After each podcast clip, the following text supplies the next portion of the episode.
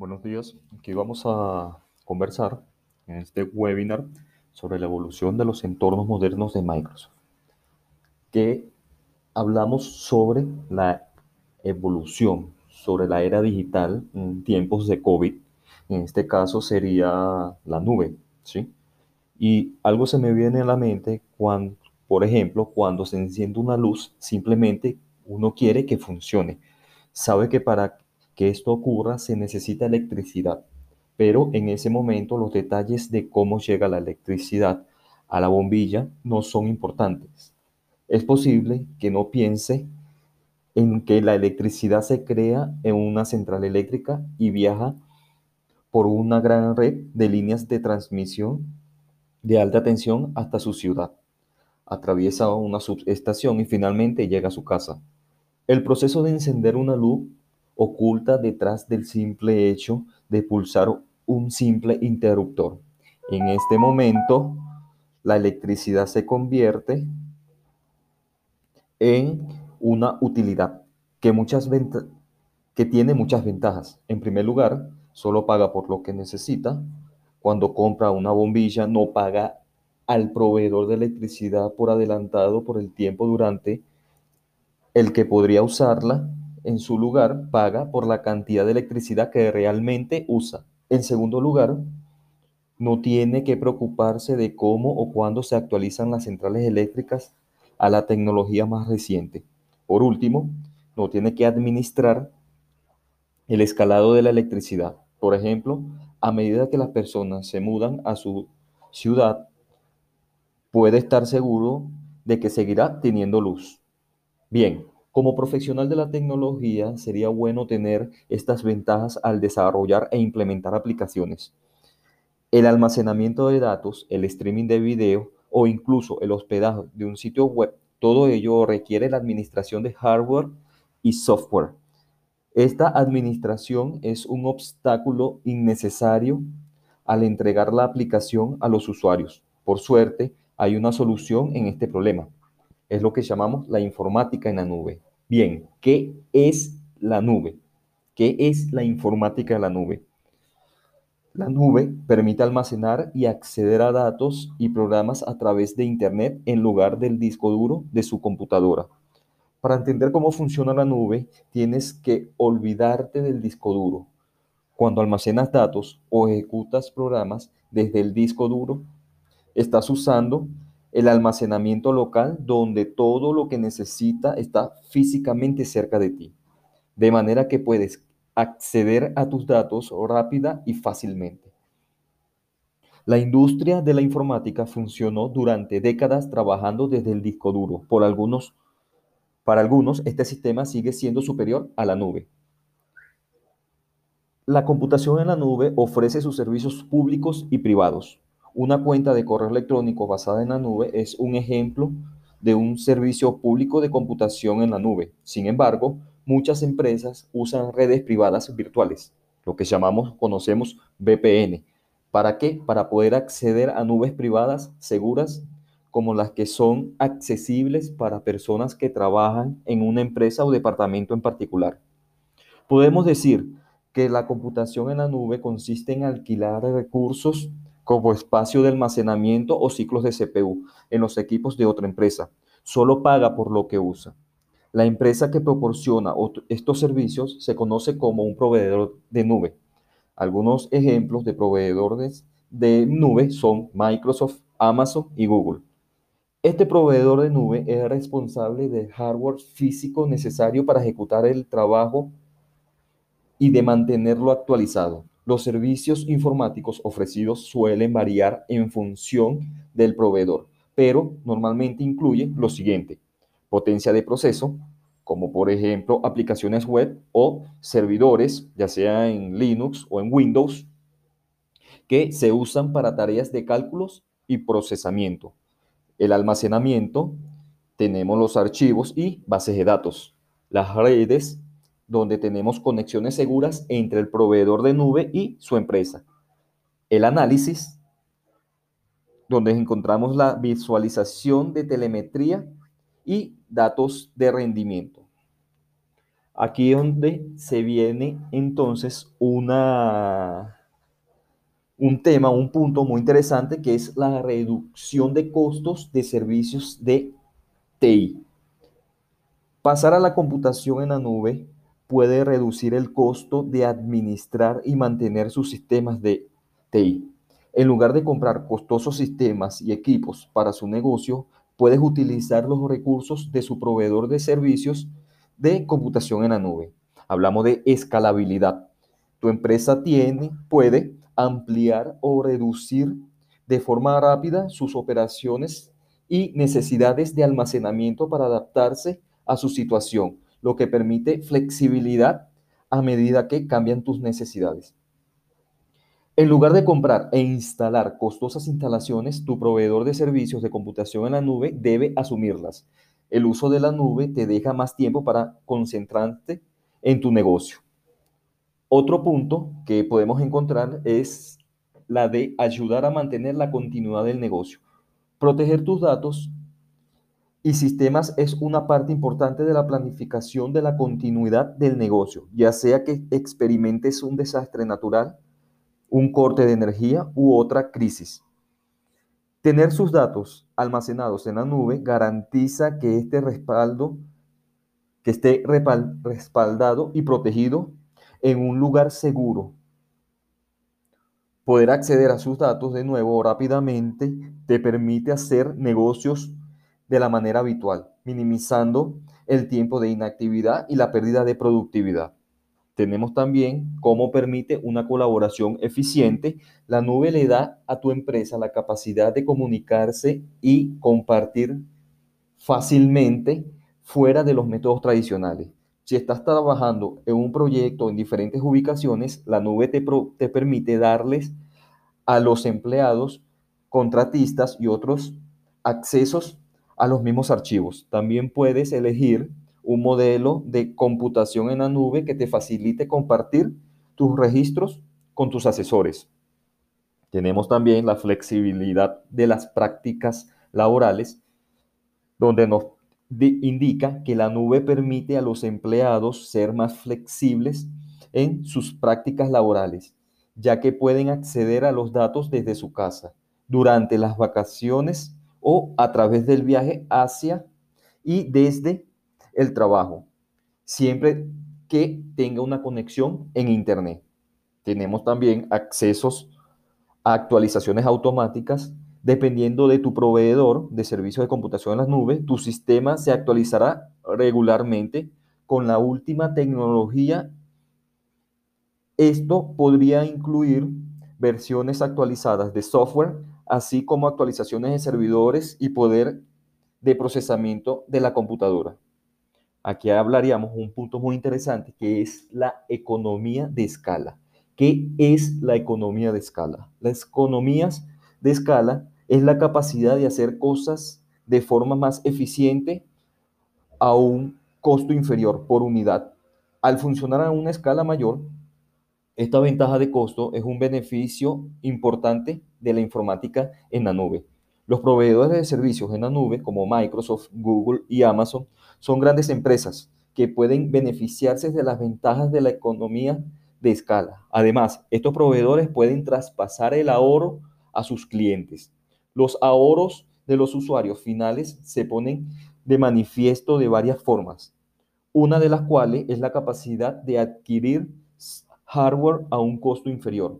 Los proveedores de servicios en la nube también pueden hacer operaciones con los gobiernos y servicios públicos locales para obtener ahorros fiscales, menores precios de energía, refrigeración y conectividad de red de alta velocidad entre sitios. Los proveedores de servicios en la nube podrán repercutir estos beneficios a los usuarios finales en forma de precios más bajos que los que podían conseguir por su cuenta.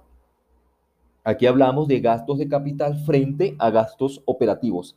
Anteriormente, las empresas tenían que adquirir infraestructuras y entornos físicos para iniciar sus negocios.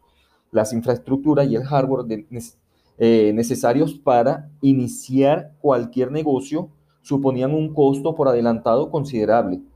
La informática en la nube permite ofrecer servicios a los clientes sin tener que invertir grandes cantidades de dinero por adelantado ni dedicar mucho tiempo a preparar el equipo. Estos dos enfoques eh, relativos a la inversión se conocen como gasto capital y gastos operativos, donde tenemos que los gastos de capital son los gastos que hacen referencia a la inversión previa de dinero en infraestructura física, el IVA de cuyas facturas se podrán deducir posteriormente. Este tipo de gasto se hace por adelantado y tiene un valor de, que disminuye con el tiempo. Nos encontramos también los gastos operativos, que es el dinero que se invierte en servicios y productos y se facturan al instante. Este gasto se puede deducir de la factura con IVA durante el mismo año. No hay ningún costo por adelantado y se paga por un servicio o producto a medida que se usa. Aquí vemos entonces que los costos de los gastos de capital de informática, un centro de datos local típico incluye costos como los siguientes.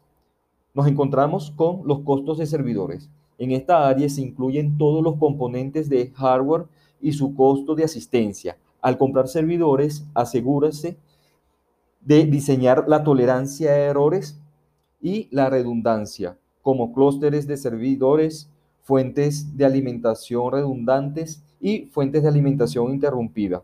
Cuando sea necesario, reemplaza, puede reemplazar un servidor o agregarlo a un centro de datos. Tendrá que pagar por el equipo. Esto puede afectar al flujo de efectivo inmediato porque tendrá que pagar el servidor por adelantado. Nos encontramos luego con el costo de almacenamiento, que en esta área se incluyen todos los componentes del hardware de almacenamiento y su costo de asistencia. En función de la aplicación y el nivel de tolerancia a errores, el almacenamiento centralizado puede ser costoso. Para las organizaciones de mayor tamaño, pueden crear niveles de almacenamiento en los que el almacenamiento con tolerancia a errores más costoso se usa para, la para las aplicaciones críticas y el menos costoso para los datos de menor prioridad. Tenemos también los costos de red, donde incluyen todos los componentes de hardware locales, incluido el cableado, los conmutadores, los puntos de accesos y los enrutadores. Esto también incluye las conexiones a Internet y la red de área extensa, la WAN. Tenemos los costos de copia de seguridad y archivo. Este es el costo de realizar copias de seguridad y copiar archivos de los datos. Las opciones podrían incluir la configuración de la copia de seguridad con la nube, como por ejemplo origen o destino. Hay un costo por adelantado para el hardware y otros costos adicionales de mantenimiento de las copias de seguridad y los bienes consumibles como las cintas. Nos encontramos también con los costos de continuidad y, recuperación ante desastres de la organización. Junto con la teoría de errores y la redundancia del servidor, tendrá que planear cómo recuperarse ante un desastre y mantener la operatividad. El plan debe consistir en crear un sitio de recuperación ante desastre. También podría incluir generadores de reserva. La mayoría son costosos por adelantado. Especialmente se crea un sitio de recuperación ante desastres. Pero hay un costo adicional continuo para la infraestructura y su mantenimiento.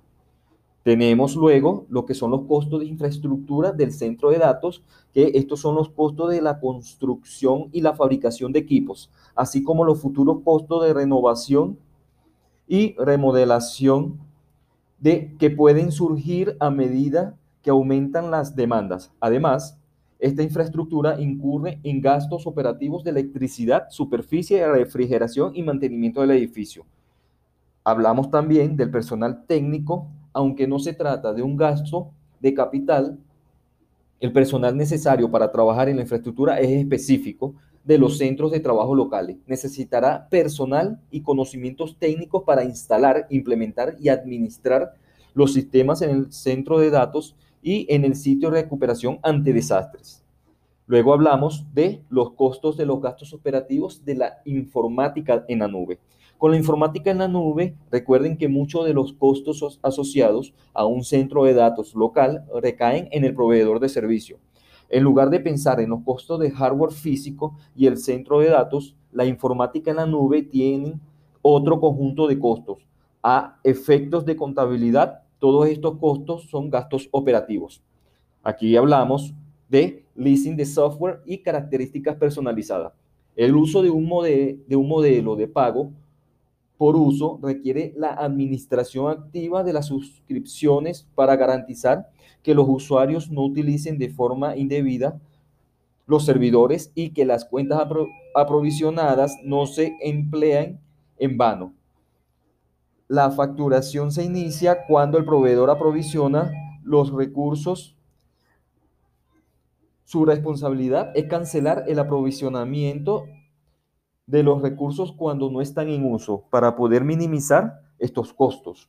Aquí hablamos del escalado que se cobra en función del uso o la demanda, en lugar del hardware fijo o la capacidad.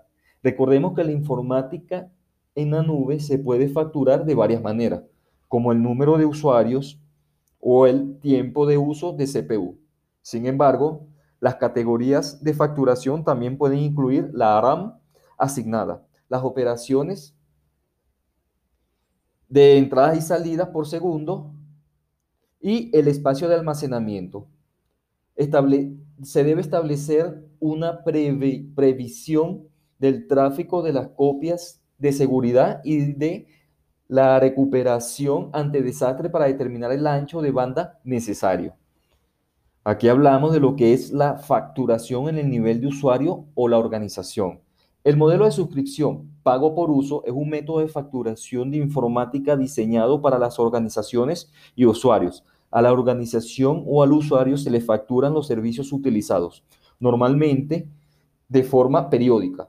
Puede escalar, personalizar y aprovisionar los recursos informáticos, incluidas las plataformas de software, almacenamiento y desarrollo. Por ejemplo, cuando se usa un servicio en la nube dedicado, puede pagar en función del uso y el hardware del servidor.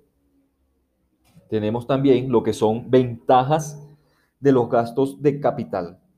Con los gastos de capital, los, eh, los gastos se planean al principio de un proyecto o periodo de presupuesto. Los costos son fijos. ¿Y qué significa que sabe exactamente cuánto se gasta? Esto es atractivo cuando tiene predecir los gastos antes de iniciar un proyecto debido a las limitaciones del presupuesto. Tenemos las ventajas de los gastos operativos, la demanda y el crecimiento no se pueden prever y pueden superar las expectativas. Lo que se supone un reto para el modelo de gastos de capital, como se muestra en el, eh, en el gráfico siguiente. Con el modelo de gastos operativos, las empresas que quieran probar un producto o un servicio nuevo no tienen que invertir en equipamiento. En su lugar, pagan por la infraestructura la cantidad que sea necesaria. Los gastos operativos, recordemos, son especialmente interesantes si la demanda fluctúa o no se conoce. Habitualmente se dice que los servicios en la nube son ágiles. La agilidad de la nube es la capacidad de cambiar rápidamente una infraestructura de TI para adaptarse a las necesidades cambiantes del negocio. Por ejemplo, si el servicio aumenta considerablemente un mes, puede adaptarse a la demanda y pagar mes más ese mes concreto. Si el mes siguiente cae la demanda, puede reducir los recursos usados y pagar menos. Esta agilidad le permite administrar los costos de forma dinámica y optimizar el gasto a medida que cambien los requisitos. Una de las cosas las que siempre me han preguntado a mí son los beneficios de la computación en la nube. La informática en la nube no es un enfoque de servicio de todo o nada. Ojo con eso. Las empresas y es importante destacarlo, las empresas pueden optar por usar la nube para almacenar sus datos y ejecutar la lógica a un nivel totalmente personalizado y de acuerdo con sus requisitos empresariales. Las empresas existen pueden elegir una migración gradual para ahorrar en costos de infraestructura y administración o migración mediante lift and shift Mientras que una empresa puede, nueva puede comenzar desde cero en la nube. Vamos a conocer algunas de las principales ventajas de la informática en la nube. Hablamos de la primera eh, opción que es rentable. La informática en la nube proporciona un modelo de precios de pago por uso o basado en el consumo.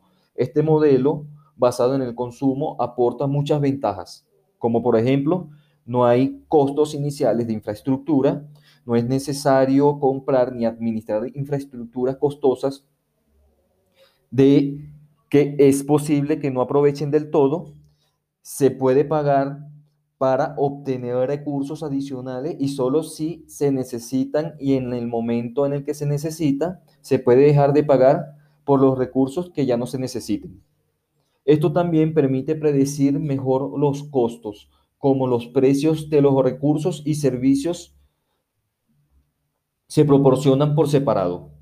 Puede predecir cuánto va a gastar durante un periodo de facturación determinado en función del uso que prevé. También puede realizar el análisis basándose en el crecimiento futuro a partir de los datos de uso del historial de lo que se hace el seguimiento a su proveedor de servicios en la nube. Es escalable, puede aumentar o disminuir los recursos y servicios que va a usar en función de la demanda o la carga de trabajo siempre que quiera. La informática en la nube puede y admite el escalado vertical y horizontal según sus necesidades. Aquí hablamos de qué es el escalado vertical. El escalado vertical es el proceso de agregar recursos para aumentar la potencia de un servidor existente. Un ejemplo de escalado vertical sería el hecho de agregar más CPU o más memoria. Luego tenemos el escalado horizontal, que es el proceso de agregar más servidores que funcionen conjuntamente como una unidad. Por ejemplo, tener más de un servidor para procesar solicitudes entrantes. El escalado puede ser manual o automático según desencadenadores específicos, como el uso de la CPU o el número de solicitudes y recursos que se pueden asignar o desasignar en cuestiones de minutos. Luego tenemos que es elástica. Cuando la carga de trabajo cambia debido a un aumento o una disminución de la demanda, un sistema de informática en la nube puede compensarlo mediante la incorporación o la retirada automática de recursos. Por ejemplo, imaginemos que su sitio web aparece en un artículo de noticias, lo que comporta un aumento del tráfico de la noche a la mañana. Como la nube es elástica, esta asigna automáticamente más recursos informáticos para controlar el incremento del tráfico. Cuando el tráfico comienza a normalizarse, la nube desasignará automáticamente los recursos adicionales para minimizar el costo. El ejemplo sería la ejecución de una aplicación que usan los empleados. Puede hacer que la nube agregue recursos automáticamente durante las horas de máxima actividad cuando más usuarios acceden a la aplicación y que los quite al final del día es confiable. Cuando se tiene un negocio, uno necesita asegurarse de que los datos siempre van a estar ahí. Los proveedores de informática en la nube ofrecen servicios de copia de seguridad, recuperación ante desastres y replicación de datos para garantizar que los datos están siempre seguros. Además, a menudo, a menudo se integra redundancia en la arquitectura de los servicios en la nube, de cómo que si se produce un error en un componente, otro componente de copia de seguridad ocupa su lugar. Esto se conoce como tolerancia a errores y garantiza que los clientes se van a, se van, se vean, no se vean afectados cuando se produzca un desastre. Luego tenemos un punto muy interesante que es global. Los proveedores de servicios en la nube tienen centros de datos totalmente redundantes ubicados en distintas regiones del mundo. Esto le da una presencia local cercana a sus clientes, lo que le permite ofrecerles el mejor tiempo de respuestas posibles, estén donde estén. Puede replicar los servicios en varias regiones para ofrecer redundancia y localidad o bien seleccionar una región específica para garantizar que cumplan las leyes de residencia de datos y de cumplimiento para los clientes. Luego tenemos que es segura y esto es muy interesante. Piense en cómo proteger su centro de datos. Por un lado está la seguridad física, es decir, quién tiene acceso al edificio, quién puede manejar los bastidores de los servidores, etcétera. Por otro lado, está la seguridad digital, es decir, quién puede conectarse a los sistemas y a los datos a través de la red. Los proveedores de servicios en la nube ofrecen un amplio conjunto de directivas, tecnologías, controles y habilidades técnicas expertas que pueden promocionar más seguridad de la que la mayoría de las organizaciones pueden lograr por otros medios. El resultado es la seguridad reforzada, que ayuda a proteger los datos, las aplicaciones y la infraestructura frente a posibles amenazas. En lo que respecta a las amenazas a la seguridad física, es decir, a la infraestructura de la nube, los proveedores de servicios en la nube realizan grandes inversiones en muros, cámaras, puertas, personal de seguridad, etc., para, mejor, para proteger los activos físicos. También tienen procedimientos estrictos para garantizar que los empleados solo tengan acceso a aquellos recursos que se les haya permitido administrar. Hablemos entonces sobre la seguridad digital. Quizás solo quiera que los usuarios autorizados puedan iniciar sesión en máquinas virtuales o sistemas de almacenamiento que se ejecutan en la nube. Los proveedores de servicios en la nube ofrecen herramientas que le ayudarán a mitigar las amenazas de seguridad y debe usarlas para proteger los recursos que usas. Luego tenemos nosotros que es actual al usar la recuerden que al usar la nube pueden centrarse en lo que realmente importa, desarrollar e implementar aplicaciones. El uso de la nube permite eliminar las cargas de mantenimiento de las revisiones de software el programa de instalación de hardware, las actualizaciones y otras tareas de administración de TI. Todo esto se realiza de forma automática para garantizar que se usen las herramientas más recientes y adecuadas para dirigir la empresa. Además, el proveedor de nube se encarga del mantenimiento y la actualización del hardware del equipo. Por ejemplo, por ejemplo, si se produce un error en un disco, el proveedor de, de servicios en la nube lo reemplazará. Si hay disponible una nueva actualización de hardware, no tiene que llevar a cabo todo el proceso de sustitución del hardware. El proveedor de servicios en la nube garantizará que las actualizaciones de hardware estén a su disposición automáticamente. Aquí hablamos de tipos de nube. Tenemos tres tipos de nube existen tres tipos o tres modelos diferentes de implementación en la nube. Un modelo de implementación en la nube define dónde se almacenan los datos y cómo los clientes interactúan con ellos, cómo llegan a los datos y dónde se ejecutan las aplicaciones. También depende de qué cantidad de su propia infraestructura quiera o necesita administrar. Aquí hablamos de la primera, del primer modelo que es nube pública. Este es el modelo de implementación más común. En este caso, no tiene que administrar ni mantener actualizado ningún hardware local. Todo se ejecuta en el hardware de su proveedor de servicios en la nube. En algunos casos puede ahorrar costos adicionales mediante el uso compartido de los recursos informáticos con otros usuarios de la nube. Las empresas pueden usar varios proveedores de servicios en la nube pública de diferentes escalas Microsoft Azure es un ejemplo de proveedor de servicios en la nube pública. tiene sus ventajas, alta escalabilidad y agilidad. No tiene que comprar un servidor nuevo cuando sea necesario escalar. Precios de pago por uso. Solo paga por lo que usa, sin costos de gastos